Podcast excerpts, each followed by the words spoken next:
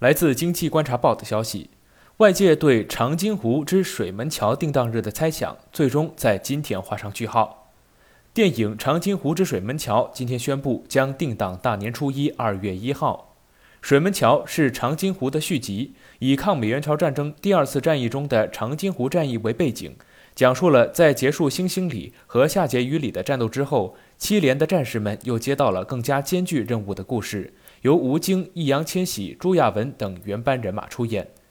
伴随着这号种子选手的加入，今年春节档各居也被彻底的搅动，有人欢喜有人忧。灯塔专业版显示，大年初一共有十部电影上映。在水门桥尚未宣布定档春节之前，争夺票房头号席位的几部影片，包括韩寒导演的《四海》，文牧野执导、易烊千玺主演的《奇迹》，以及张艺谋、张默导演的《狙击手》。和沈腾、艾伦主演的喜剧电影《超能一家人》，其中直接受到冲击的影片则是和水门桥同类型的题材电影《狙击手》。该影片由光线影业主控以及发行。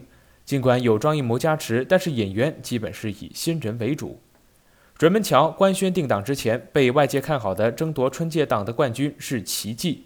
该片由《我不是药神》原班底打造，由易烊千玺主演，文牧野导演，宁浩监制。坏猴子影业、孟将军影业联合出品。如果要选上一个三十亿的，我选《奇迹》。目前热度最高的是《超能一家人》和《四海》，但喜剧很难做到《你好，李焕英》那种大爆款。韩寒很有稳定保障，有个人风格，但是呢也有受众局限。而《奇迹》是剧情片，能够打出强情绪的。文牧野和易烊千玺的选片能力也有过验证。水门桥在尚未定档之前，一位影片分析师曾谈到。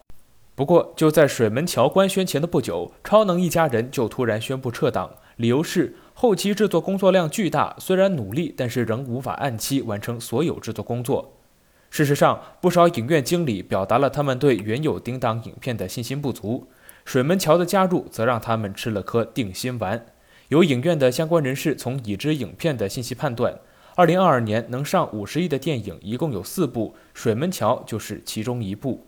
在该片尚未官宣定档之前，有灯塔研究院行业分析师表示，由于定档情况还未能最终确定，因此今年春节档的电影票房分布是延续二零一七到二零一九年的三分之一、四分之一、五分之一分模型，还是回到二零二一年和二零一六年的超级头部模式，暂时还不明朗。